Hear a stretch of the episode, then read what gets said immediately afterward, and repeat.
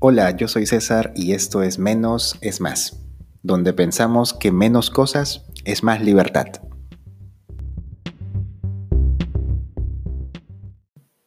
Hace unos días me dejaron un comentario por Instagram donde me decían que el minimalismo era una corriente que estaba creciendo en diferentes ámbitos, en diferentes aspectos y que muchas personas la estaban siguiendo por moda, nada más por moda y ninguna otra cosa más. Cero convicción.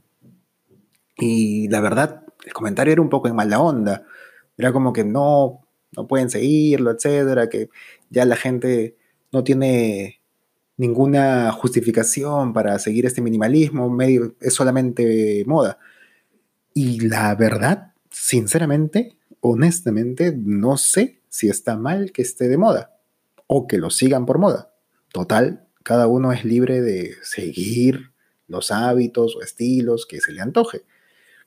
Si empiezas a practicar el minimalismo y si te ayuda, te sirve, te funciona y sobre todo te hace sentir bien, pues en buena hora. Algo que podría empezar por moda podría luego convertirse en convicción, porque al ver que te está funcionando, pues te convences y lo tomas como una herramienta para tu día a día. Digamos que para algunos la moda sería como la puerta de ingreso, la puerta de entrada, y la convicción el salón de bienvenida o el lobby. ¿Sí? Por el contrario, si se sigue una moda, pues cualquiera que sea esta, y la mantienes, o se mantiene esta moda, así a ti no te funcione o no te haga sentir bien, pues quizás no sea el camino correcto. Si por moda decides iniciarte en el minimalismo y sientes que contigo no va o que está muy forzado o que te cuesta mucho o te duele o te, no sé, te causa cierta tristeza dejar algunas cosas, qué sé yo. Pues ya lo intentaste. No va contigo y a seguir con tu vida. Pues para adelante. En mi caso, escuché el minimalismo hace unos años y me pareció algo estupendo. Vivir con lo necesario o lo que te aporta valor era algo que de verdad no tenía, no tenía en mente, no lo había pensado. Yo no llegaba al punto de ser un acumulador, pero sí ponía mucho énfasis en cosas materiales, desde ropa y accesorios, como un automóvil y algunas cositas tecnológicas por ahí la verdad, ya siendo eh, memoria, no estoy claro si lo inicié por moda. De verdad que ya ni me acuerdo. Lo que sí recuerdo es que desde que entendí el minimalismo, me sirve día a día y no esfuerzo absolutamente nada. Nunca, nunca de verdad me he sentido presionado ni limitado por estas prácticas. Jamás. Todo lo contrario. Cada vez me es más fácil dejar pasar las cosas que ya no cumplen una función o que ya no aportan valor.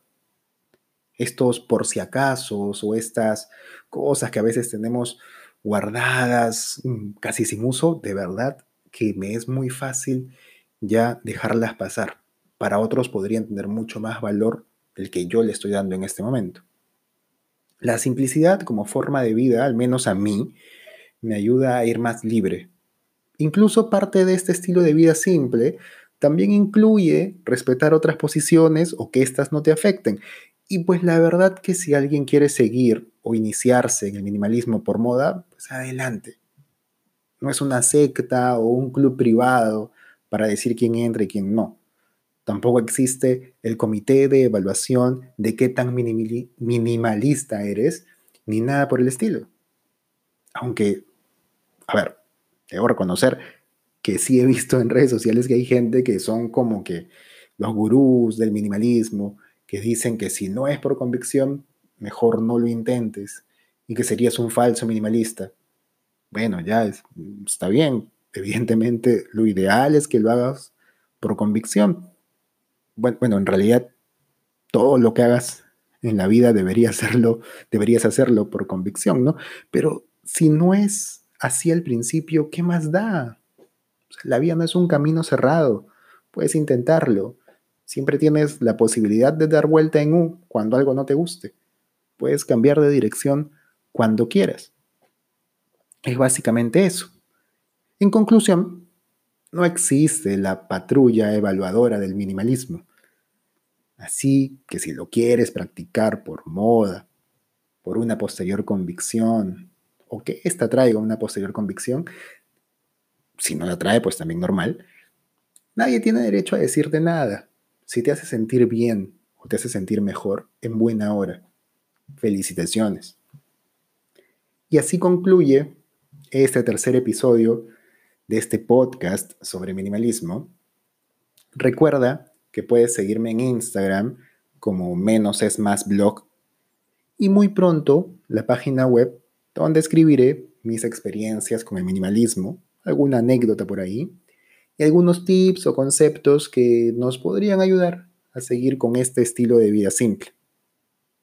Soy César Malgar Espinosa, me despido, hasta la próxima y como siempre, que estén bien.